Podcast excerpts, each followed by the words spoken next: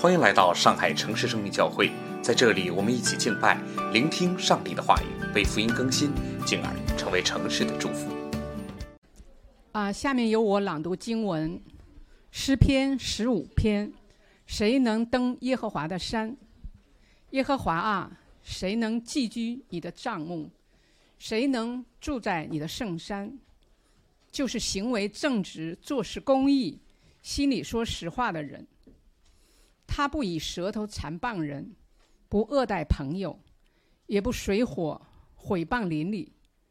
他眼中藐视匪类，却尊重那敬畏耶和华的人。他发了誓，虽然自己吃亏，也不更改。他不放债取利，不受贿赂，以害无辜。行这些事的人，必永不动摇。这是上帝的话。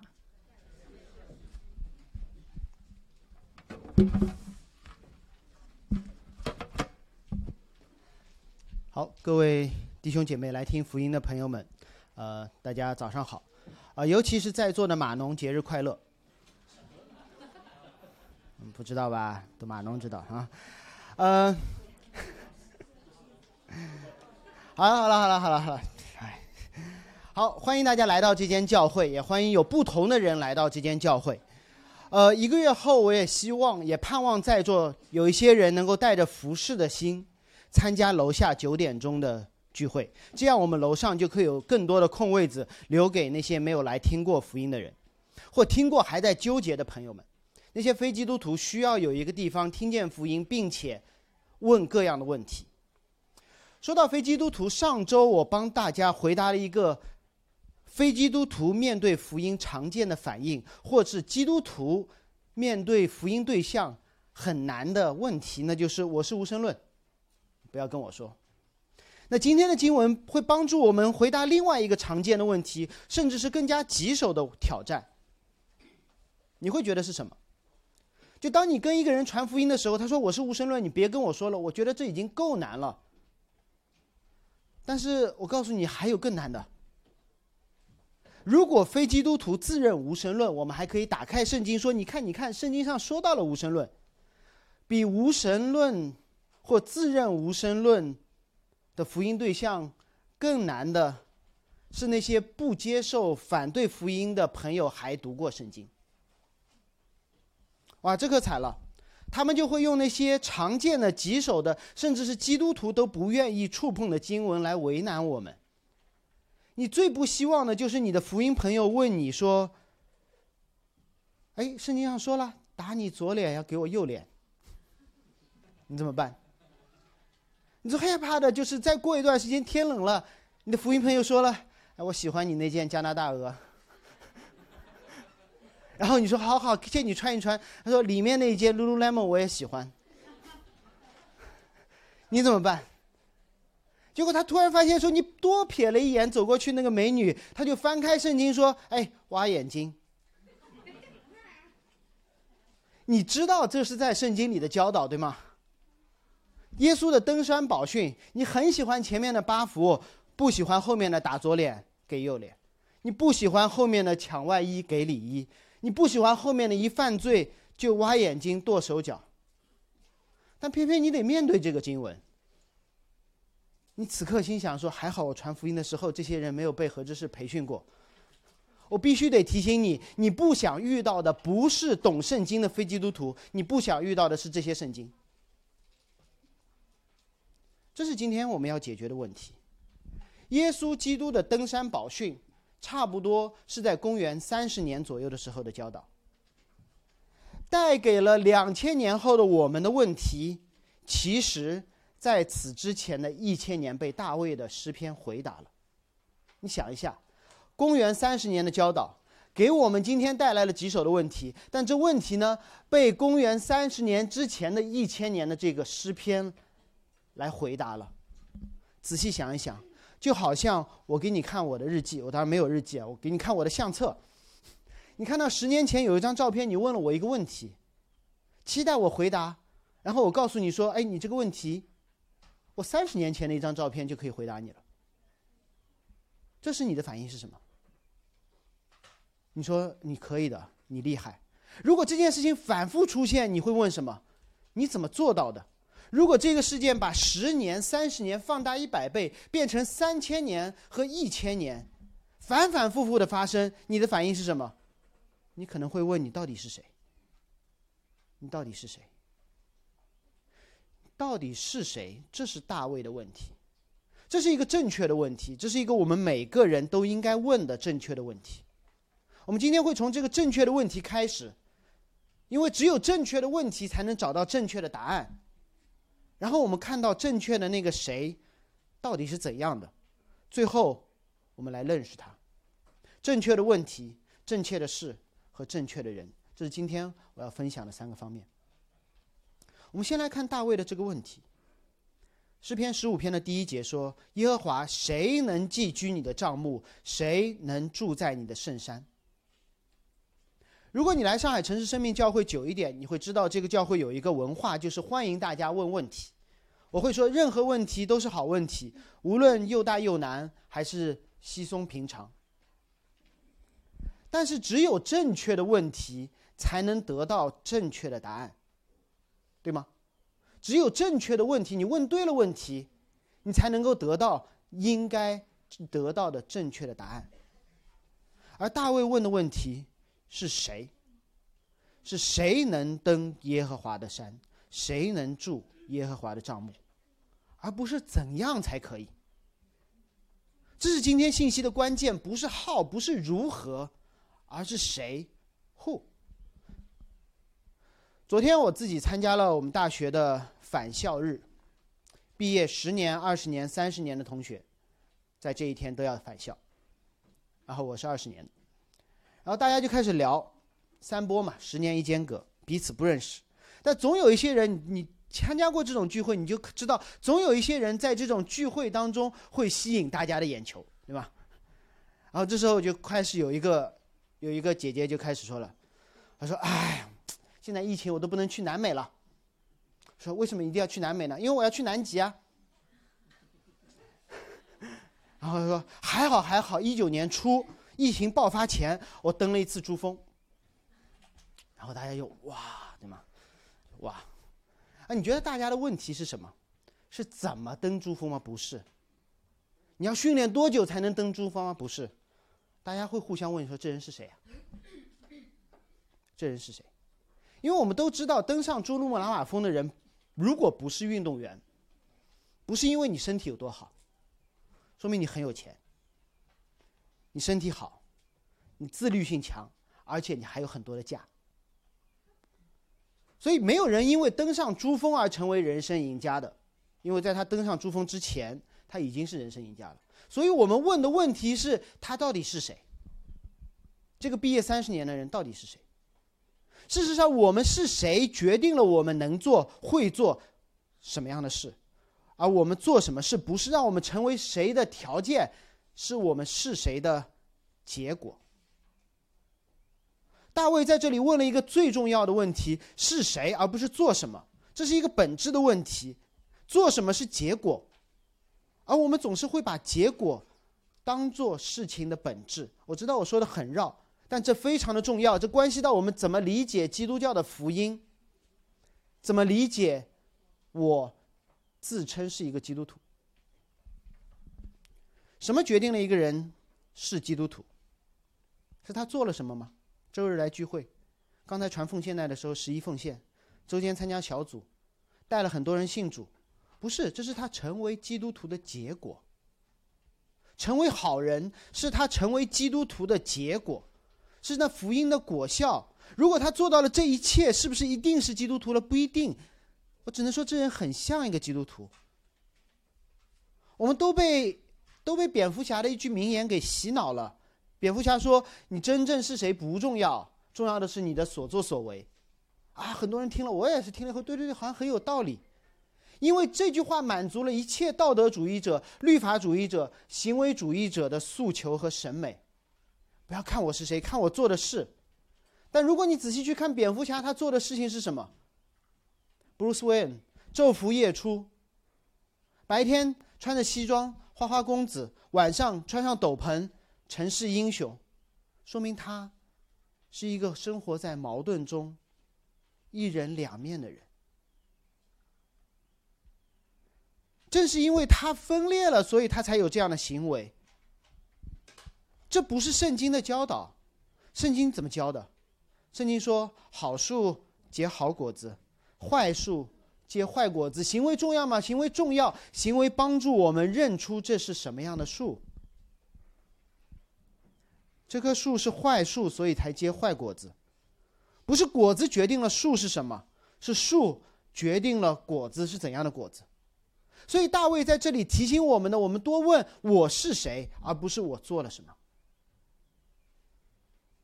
那么，我们怎么知道这个人到底是谁呢？圣经说了，圣经说：“寄居耶和华的帐幕，住在耶和华的圣山。”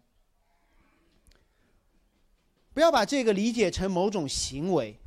如果你理解成他是住在哪里，他登了耶和华的山，这个行为那就错了。如果你熟悉摩西五经，至少大卫的读者是熟悉的。他就会明白寄居耶和华的帐幕和住在耶和华的圣山是什么意思。首先，这两句话说的是同一件事，而不是分开的两件事。耶和华的圣山就是西奈山，也可以叫西山、西安山；而耶和华的帐幕呢，就是耶和华神让摩西建造的那个会幕。先有了前者西奈山，再有了后者。就是帐幕。耶和华的圣山这个概念首次出现在出埃及记的十九章。当以色列人出了埃及之后的第三个新月之后的第三天，上一次我们算过这个日子哈，是逾越节之后的五十天，第一个五旬节。上帝通过摩西对以色列人说了这么一句话，他说：“第三天，耶和华要在百姓面前降临在这西奈山上。”那百姓说：“那我们怎么办？”上帝说：“你们要谨慎，不可上山，不可摸山的边界。凡摸这山呢，你就要死。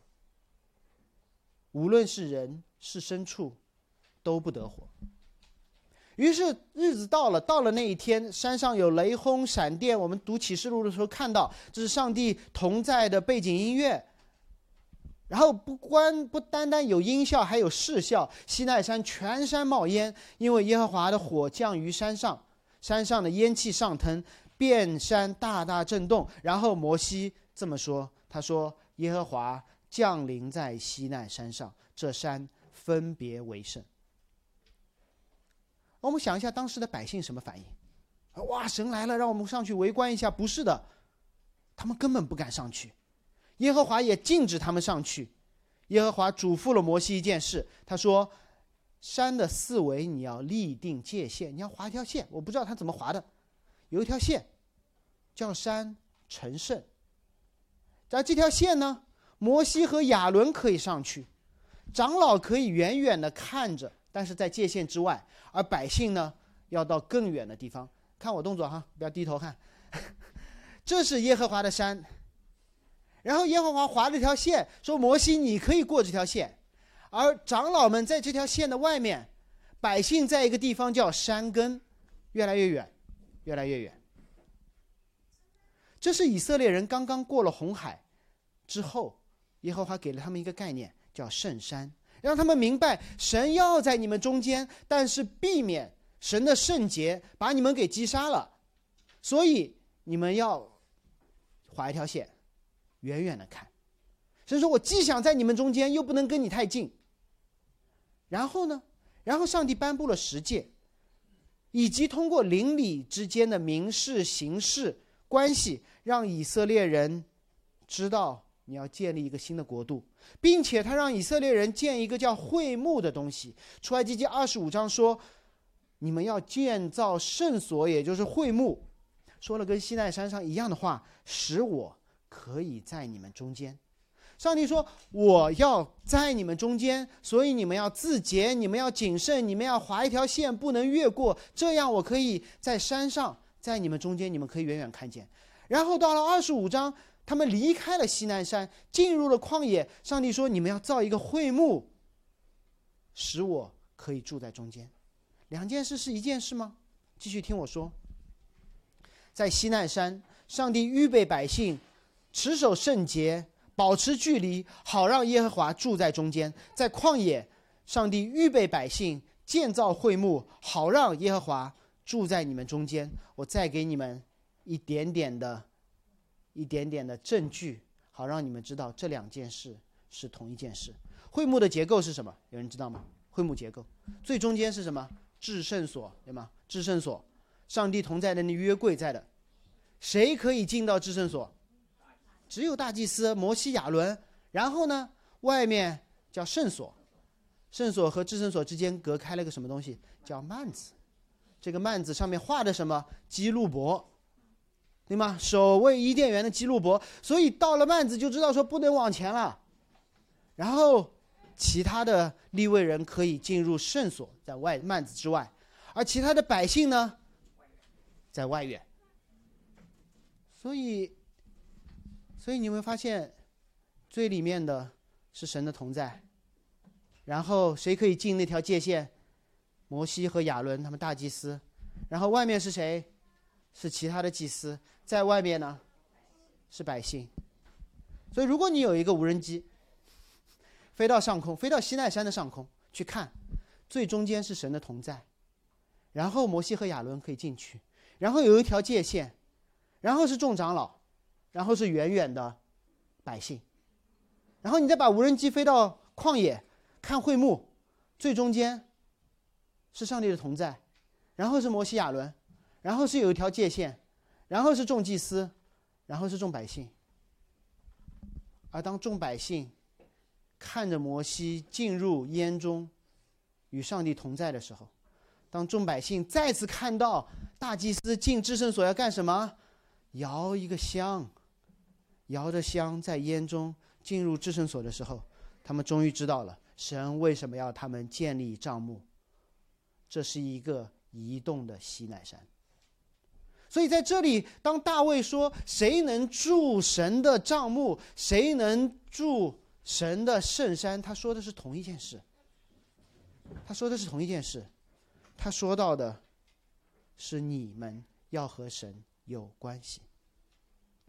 帐幕让以色列人在旷野当中每一天都可以经历西奈山与神同在的日子。换句话说，会幕就是移动的西奈山，不是一个地理概念，不是你一个行动的概念。说啊，这个登圣山就是 hiking，然后住会幕就是 camping，不是哈。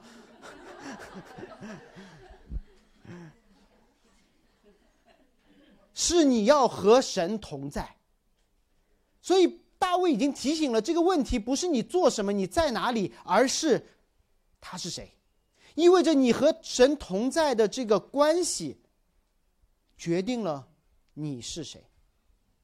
苏格拉底说过一句很有意思的话，他说：“你告诉我你的朋友是谁，我就告诉你你是谁。”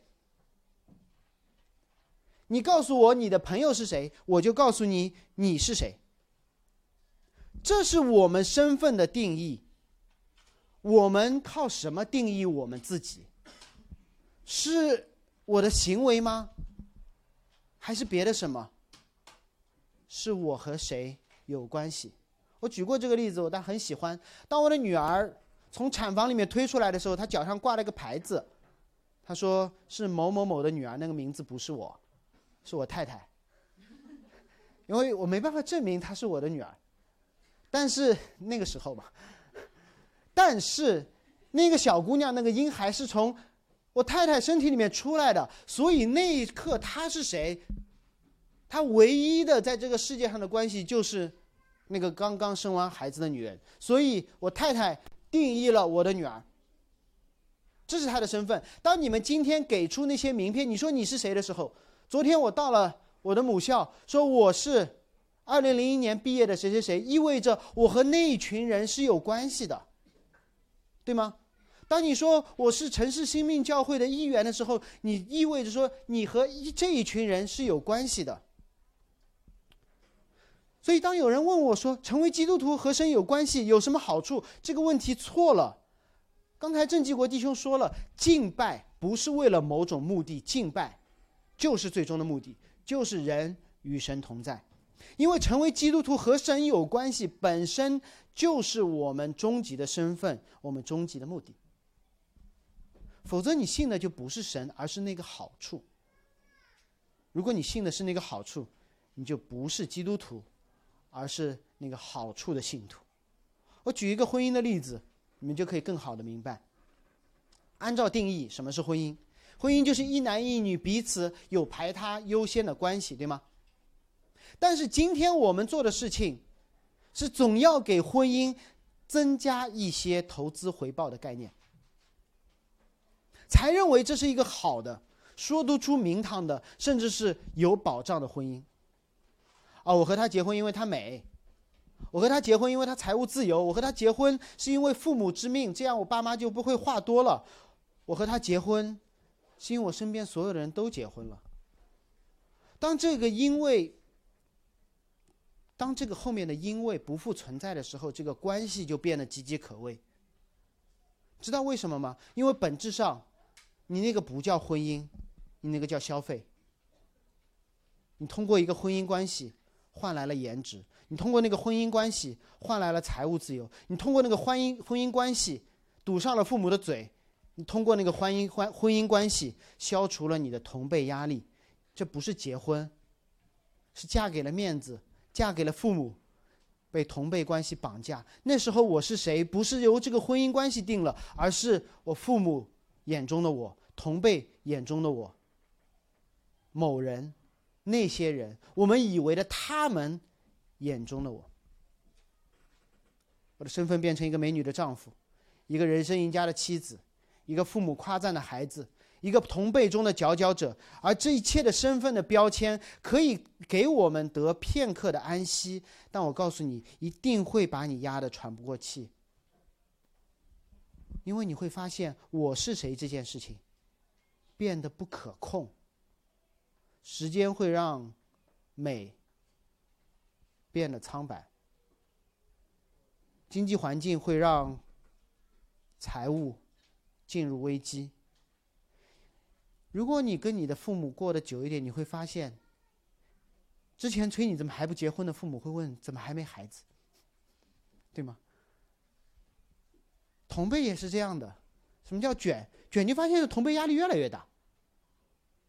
你给别人，你变成了别人眼中的隔壁人。所以，所以如果你的身份建立在这一切可变的东西之上，太可怕了。太可怕了，信仰也是如此。我们信耶稣不是因为有好处，而是因为他是真的，是因为圣经的预言是真的，上帝的儿子道成肉身是真的，十字架的审判是真的，空坟墓那最重要的三日后的复活是真的，不是因为这有什么用，没有用，我们也应该相信，那才叫真。至少你对自己诚实。是谁？这是问题的关键。和谁有关系，是是谁的关键。大卫之后要回答这个问题，所以这个问题不是问上帝，也不是考大家，而是让大家所有大卫的听众明白，我们应该问怎样的问题。我们应该问的是那个是谁的问题。而面对这个问题，熟悉旧约的人，大概他们明白一件事，那就是这人多半不是我。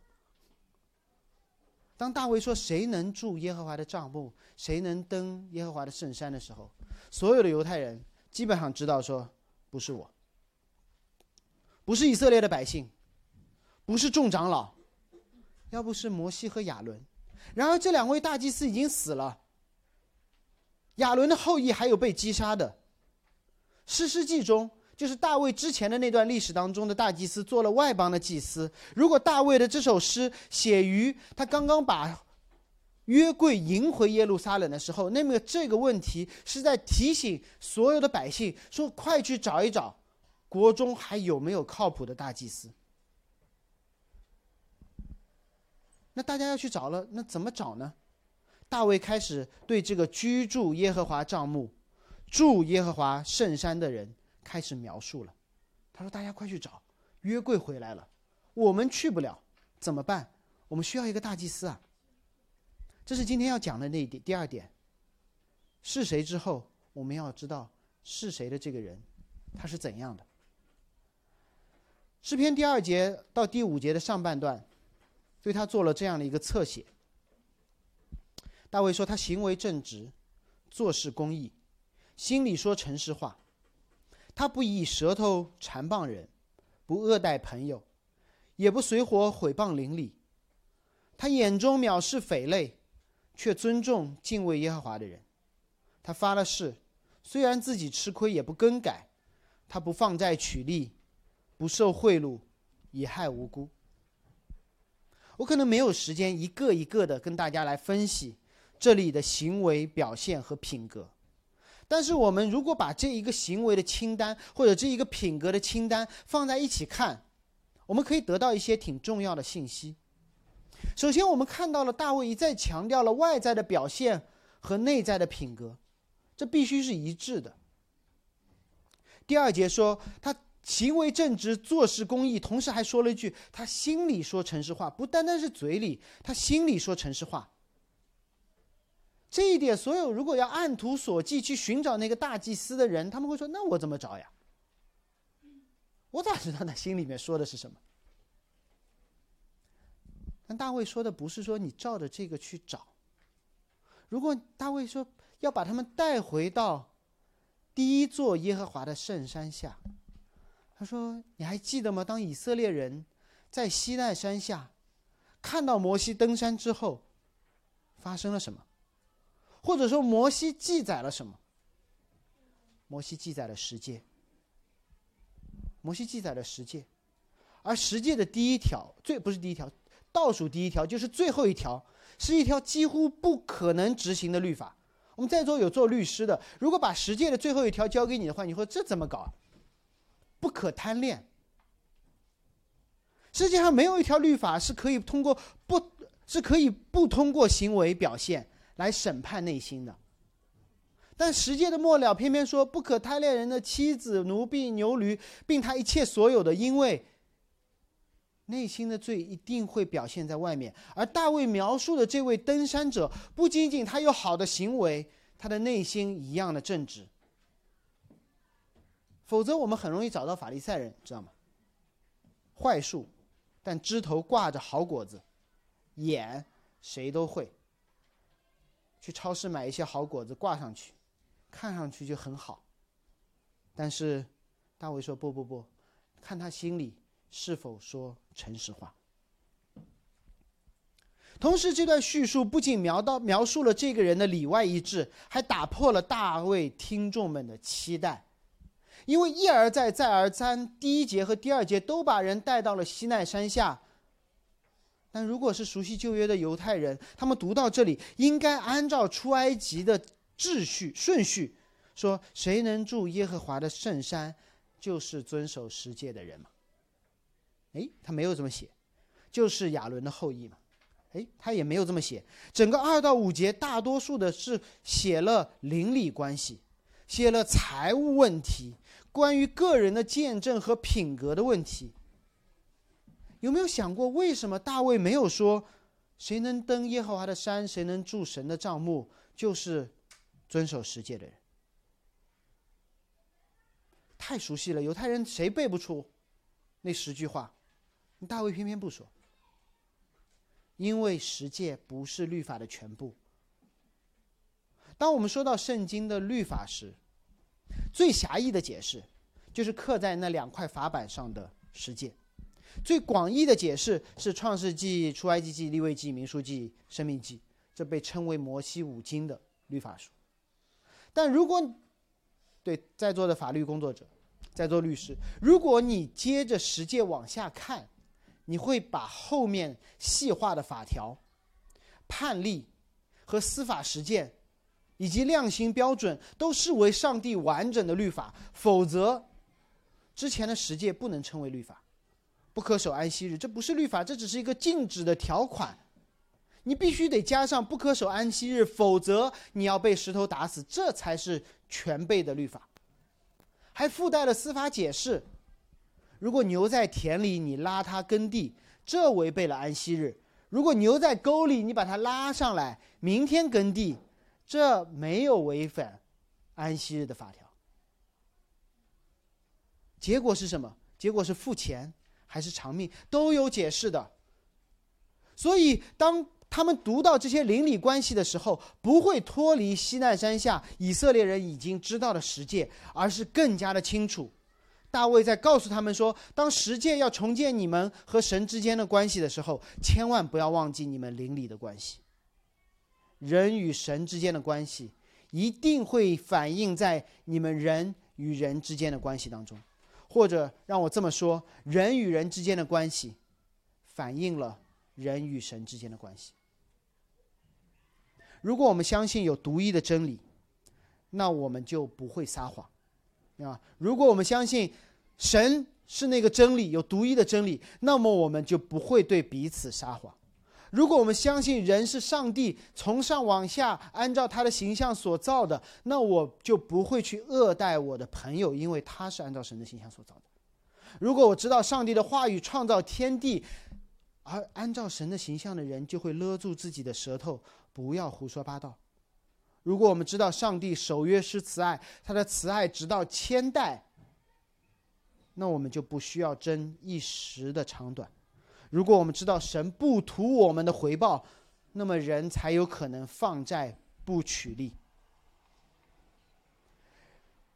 与人之间的关系要好，不是一个命令，而是我们与神之间关系和好的结果。我举一个例子，你们可能就明白。假设明天一早，明天一早你进公司，本来有一个关系挺不错、你挺喜欢的同事，你跟他打招呼啊，早上好，然后你就看到一张 poker face，就是，嗯，走过去，然后你给他发消息，中午一起吃什么的，随便。然后你上班摸鱼去给他讲个笑话，他说你喜欢就好。然后你又听到他开始因小事训斥自己的手下，你发现他接完甲方的电话还摔了。他最喜欢的那个马克杯，你的反应是什么？你是不是家里出了什么事你是不是家里出了什么事因为我们这时候已经倾向于认为，他和自己公司里面的这些关系虽然是重要的，但被一个更重要的关系所影响了。他同事之间的关系，他下属之间的关系，他和甲方之间的关系，他和那个新爱马克杯之间的关系，被一个更重要的关系所影响了。所以你基本上会问说：你是不是跟老婆吵架了？或者你家里发生了什么没有？最重要的关系的好坏，会影响其他一切次要关系的好坏。要不怎么说 Happy Wife Happy Life，对吗？老婆关系好了，什么都好了。反过来未必的，次要的关系没有办法影响那重要的关系。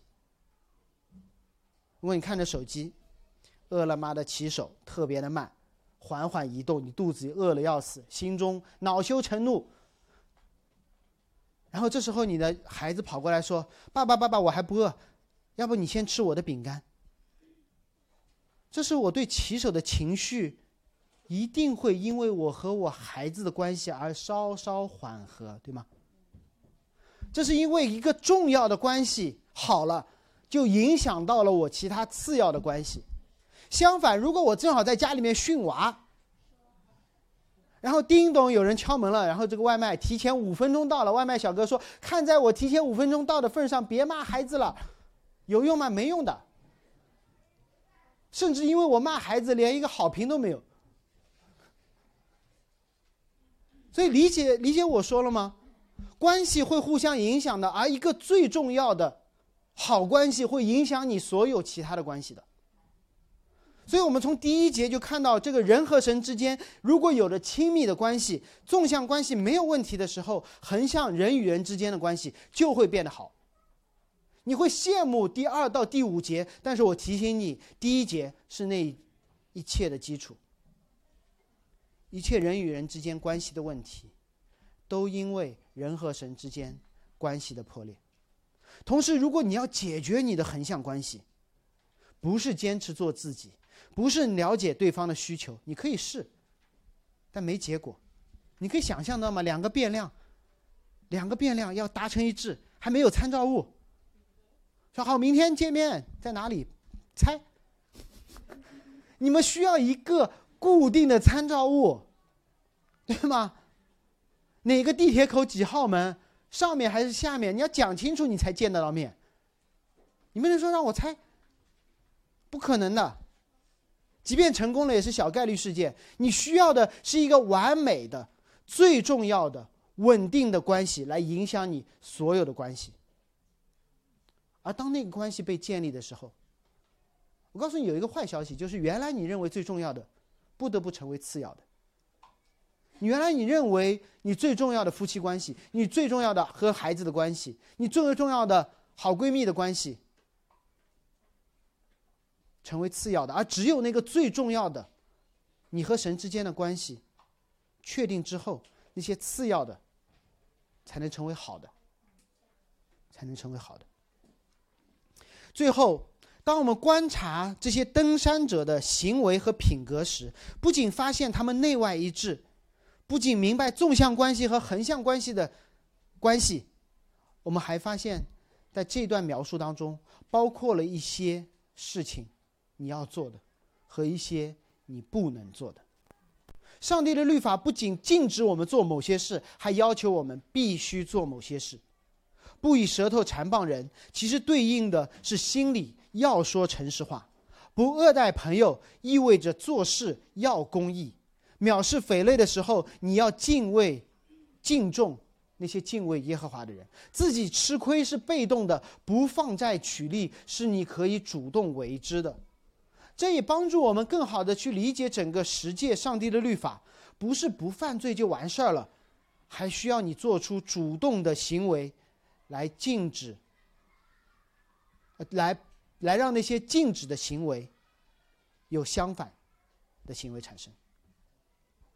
当大卫的听众听到这一切的时候，当他们发现说，原来谁能登耶和华的山，就是在西代山上，上帝颁布的整个十诫完全被遵守，不是十诫，十诫及后面所有律法都被遵守的时候，他们会问：到底谁能登呢？听众会学乖，他们不会问我该怎样登耶和华的山，住耶和华的帐目。这个问题已经被大卫的第一个问题堵住了。他们应该问的是：这人到底是谁？这人到底是谁？当十诫被颁布的时候，十诫的开头这样说：“我是耶和华你的神，曾将你们从埃及地为奴之家领出来。”为什么律法要以这个为开头？当我们去背十诫的时候，我们的第一反应就是十诫怎么开始的？除了你以外不可，除了我以外不可有别神，对吗？我们都倾向于去遵守那个律法，而忘记了这套律法的颁布是为了什么？遵守律法不是出埃及的条件，是出埃及的结果。这个概念我在今天反复的强调。好行为不是你登耶和华山的条件，而是你与神同在的结果。十诫不是在红海边上颁布的，遵守这个十诫或以后遵守这十诫，我就帮你分开红海，不是。我们总是想说啊，我要遵守什么才能登耶和华的山？我要做什么才能够变成那样的人？当以色列人出了埃及之后。上帝要把以色列人从一个旧的国度带出来，不仅是物理上带出来，心都要带出来。他们不再身处法老的国度，他们要进入一个全新的国度。怎么知道？怎么知道我在中国？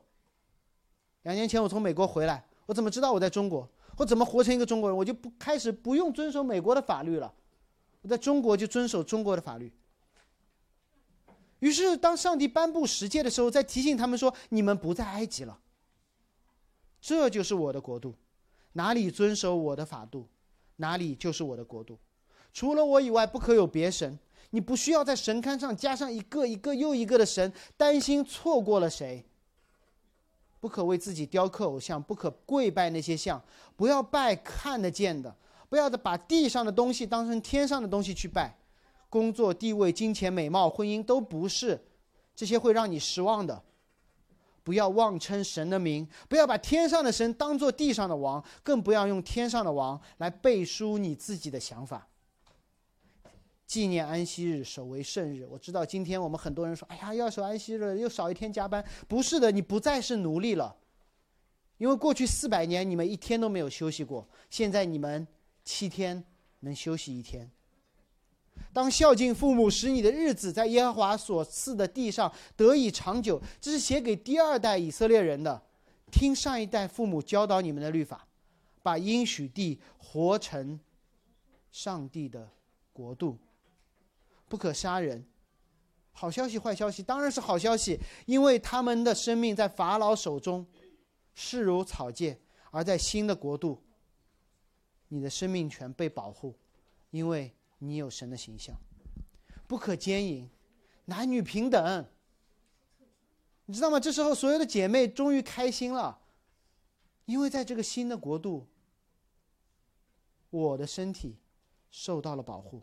不可偷盗。他们是谁？他们是奴隶，他们是奴隶。奴隶听到不可偷盗，说将来你们进了那里，你们不可偷盗啊！居然有东西可以偷，我们居然有私有财产了。不可做假见证陷害人，这群人从来没有上过法庭，你知道吗？因为他们根本没有公民权。阿神说：“将来，或者此时此刻，你们不可做假见证。最后，不可贪恋，意味着在这个全新的国度里，罪人心里的想法无法隐藏。所以，你觉得以色列人愿不愿意成为这个国度的公民？愿意也不愿意，因为在这个国度里，你会有最好的神，有最好的邻居。”但有可能你被埃及影响，成为最高最自己成为最糟的敬拜者和最糟的邻居。所以当十诫被颁布的时候，那群以色列人，那群待在山脚下的以色列人，待在山脚下听着十诫的以色列人，他们他们做了什么？他们发颤，他们远远的站立，他对这个完美的国度又爱又怕。太好了，也太可怕。我喜欢打棒球，就好像突然我收到了一份美国职业棒球联联盟某个球队的 offer，又高兴又害怕。我是谁？不配。刚才杰克说不配，去了岂不是很可怕？啊，你只是喜欢音乐，结果被招进了柏林爱乐乐队，不是坐在台下看，而是坐在台上演。你是一个普通的码农，结果 NASA 邀请你说：“哎，编个程，下一次。”下一次的飞行靠你了，你会高兴，你会惧怕。高兴，因为你梦想成真；说你甚至你做梦都想不到的都成真。惧怕，是因为你知道你自己不配。于是以色列人在那时候说了句很有意思的话，他们找到摩西，他说：“我们还是不去了吧，你代表我们去。”以色列人他们需要一个中间人，好像上周。拿巴的仆人，他们需要一个中间人亚比该，在这时，他们不想错过这个与神沟通、发生关系的机会，因为我跟神有了关系，那我是谁？我的身份太好了，不变，至善至美，但是他们又害怕，害怕与这个神沟通，于是他们说：“摩西，你代表我们去见神，我们想法你告诉神，神有什么话你告诉我们，但是千万不要。”让我们跨过那个界限。摩西去了吗？摩西去了。去了以后，上帝对他说什么？上帝对摩西说：“你要为我筑坛，在上面以牛羊为燔祭和平安祭。”我不多做解释。燔祭是献给神的，平安祭代表了横向关系的和好。这是摩西登耶和华的方式，登耶和华山的方式。不是因为摩西做到了什么，而是因为他助坛，他献祭。所以，让我们看今天要分享的最后一点：这个人到底是谁？这个人到底是谁？摩西靠着什么进入了神？靠了他筑的一座坛和坛上的牛羊，也就是整个会幕献祭系统的前身——大卫圣殿的前身。当有人来到会幕面前的时候，当有人来到圣殿面前的门口的时候，当大卫迎来约柜进入耶路撒冷的时候，他们对圣经的理解，应该问的问题，不是你做了什么，而是牛羊准备好了吗？不是你过去一年做了什么好事，做了什么坏事，他会问说：“坛准备好了吗？牛羊准备好了吗？”因为如果坛准备好了，牛羊准备好了，你过去一年做了什么事情都没关系。但如果坛没有准备好，牛羊准没有准备好，你过去一年做了一百件坏好事，只做了一件坏事，那就是有关系了。而偏偏这段经文的末了这么写：行这些事的人。必永不动摇。大卫的问题不是什么多少，而是谁。历代历史教会的历史，从摩西开始，直到大卫，大家问的问题都是哪只羊，哪头牛，哪只斑鸠。祭司会问说多少牛，多少羊，几只斑鸠。然后在这里，大卫的开头是问说谁。而末了是说行这些事的人。如果你去看英文，会清楚的很，是一个单数。谁能这个问题留白了千年？因为之前问的都是哪只哪头，哪个？直到耶稣走遍加利利，传天国的福音，医病赶鬼，让人发现说，这个人所到之处。似乎带来了一个和罗马不一样的国度。耶稣很有意思，他来的时候，知道福音书的作者是怎么描述耶稣所传的福音吗？他不是说我要替你们死，他说天国来了。他说天国来了。这似乎和十诫的开篇很像。他说你们要离开埃及那个国度，而耶稣说天国来了。似乎有人。把另外一个国度带到了加利利这个罗马的殖民地，于是大家就迫不及待的要涌入这个国度，说我怎么样才能进来？怎么样才能进来？而耶稣见了这许多的人，马太福音就说他就上了一座山，大家跟着他上了一座山，然后耶稣开始教训他们。刚开始耶稣说什么？说你们什么都做不了，只有当你们什么都做不了、什么都不能做的时候，你们才有可能。上这座山，我很想把整篇登山宝训读完，因为那里告诉我们，只有自觉不配的人才有可能进天国。而天国不仅仅不能奸淫，还不能动淫念，不仅不能杀人，还不能愤怒，不靠遵守律法称义，但是你要守比法利赛人更严格的律法。若有犯罪的，你就要被砍掉；若有被打的，就要转另外一面。若有被抢了外衣的，礼仪也要给他。所有的人都听过，觉得好难，怎么可能？你不是说什么都不行了才能进来，结果又发现说什么都做不到。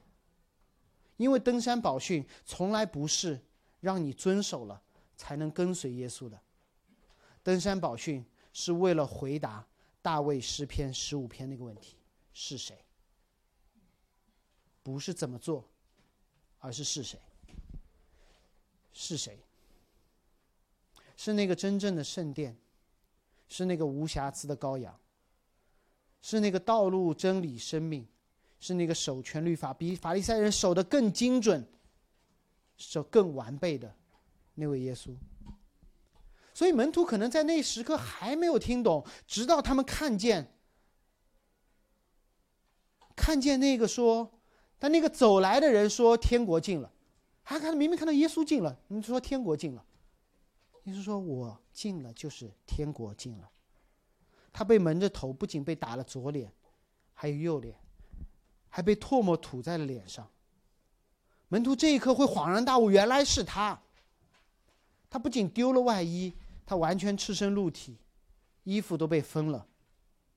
如果门徒想到这一刻，想到大卫的十五篇诗篇，想到登山宝训，门徒应该说：“原来是他。”他不仅不怀怒，就连自己被杀之时，都为十字架上杀他的人祈求。门徒应该说：“原来是他。”当人类全都犯罪，耶稣作为一个肢体被砍下、丢在火中、挂在木头上的时候，所有的门徒应该想到大卫的这个诗篇，想到登山宝训，他们应该喊说：“原来是他。”是他真正做到了，发了誓自己吃亏也不更改。大卫说：“这行这些事的人必不动摇。”这是一个被动语态，他不会被动摇。什么叫不会被动摇？就是耶稣基督定义要行这些事，上十字架这件事情不会因为魔鬼的引诱而动摇，不会因为风浪而拦阻，不会因为百姓哎呀说你还是多留一会儿，医病赶鬼吧，不会因为比拉多不想弄脏手而改变，不会因为门徒的打盹而动摇，不会因为他被自己要拯救的人送上十字架而被动摇。这是那个人要做的事情，这个不动摇是因为他说我要做这些事情不会被改变。你再糟我还是要救你，环境再差我还是要上十字架，魔鬼再怎么引诱我，我也相信神的话。而当门徒遇到复活的耶稣时，如果他们想起大卫的诗篇、登山宝训时，他们会问另外一个问题。耶稣，你怎么在这里？你不应该在耶和华的帐幕里吗？你不应该在耶和华的圣山上吗？你不应该与你的父同在吗？你怎么与我们同在了？我会假有的时候我会假想，耶稣会怎么回答？在以马五斯路上面，耶稣可能会告诉门徒，这是我自己想的，圣经没有记载，路加没有记载。耶稣可能会告诉门徒。从十二岁开始，我就读懂了这诗篇十五篇。十二岁的时候，我就知道我和我的父同在。那天，我就跟我妈说了，我应该在父的殿中。于是我，因为我在我的父殿中，我一直在我的父殿中，我的行为就正直，我是公义，我里外一致，我从不说谎，我善待每一个朋友，所有的邻里都是我所爱的，连大祭司仆人的耳朵我都依。但是，我向耶和华发了誓，那就是我一定要进入罪人中间，我一定要为他们的罪付上代价，这是不更改的。为了赎回他们的罪债，我做到了。我直搭帐幕在人间，不是把上大家带上耶和华的圣山，带入上帝的帐幕，而是我要把全地变成耶和华的圣山。变成耶和华的帐幕，这是从第一节就已经说了，圣山和帐幕不是某个地方，而是神与人同在的地方。耶耶稣说：“我与你们同在，我与你同在。”最后跟大家讲一个我曾经的经历，帮助大家来理解今天的诗篇。我们知道之前是一个创业者，曾经有机会和和美国职棒联盟的中国办事处一起工作，呃，就跟 NBA 篮球嘛，那个是棒球。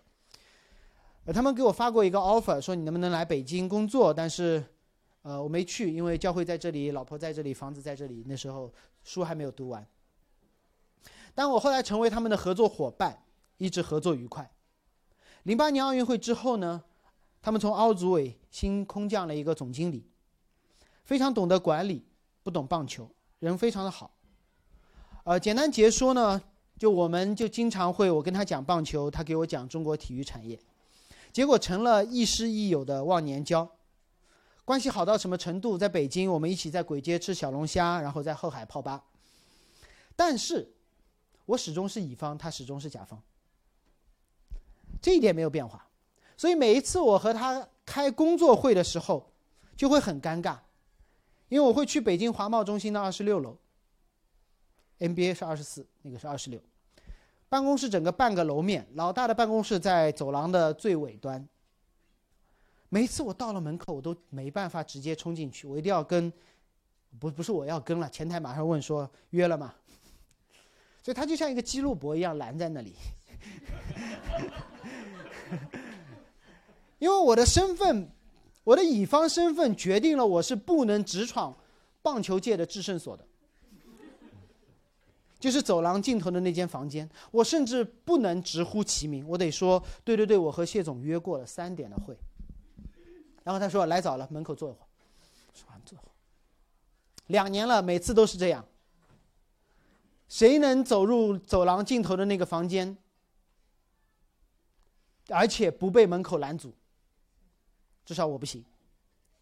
哪怕我走进去了，但我都不能常常住在那里，因为下一个客户来的时候，前台就会跑过来敲敲门说：“谢总，有人在等。”其实对我说的，差不多可以了，何志是你该走了。只有一次，我上了二十四楼，直冲谢总办公室，前台看到我，并没有拦住我。甚至我走过这个走廊的时候，所有的同事没有觉得这个人有什么问题，这个乙方的行为好像是很正常的，因为那天我帮他接了儿子，因为这个儿子，我坦然无惧、不受拦阻的进入了那间办公室，而且只要他儿子不走，就没有人会提醒我要走。但是你知道吗？还没完。这也挺麻烦的，因为我不是每次都能带着儿子，他的儿子。怎样才能自在的和自己的朋友见面呢？那是当我全职服侍之后，我还去了次北京。然后我的那位亦师亦友的老朋友他说：“我们楼下星巴克见，不用上来。”于是，在星巴克我们继续聊，聊他的工作，聊我现在的服饰。只要和他面对面，在哪儿都一样。这有一点点，或者能够帮助大家稍微理解一点点，人和神同在。如果我们还在羡慕其他人有什么特别的、有什么重要的、有什么美好的、有什么稳定的关系，我鼓励你去思想一下基督的十字架。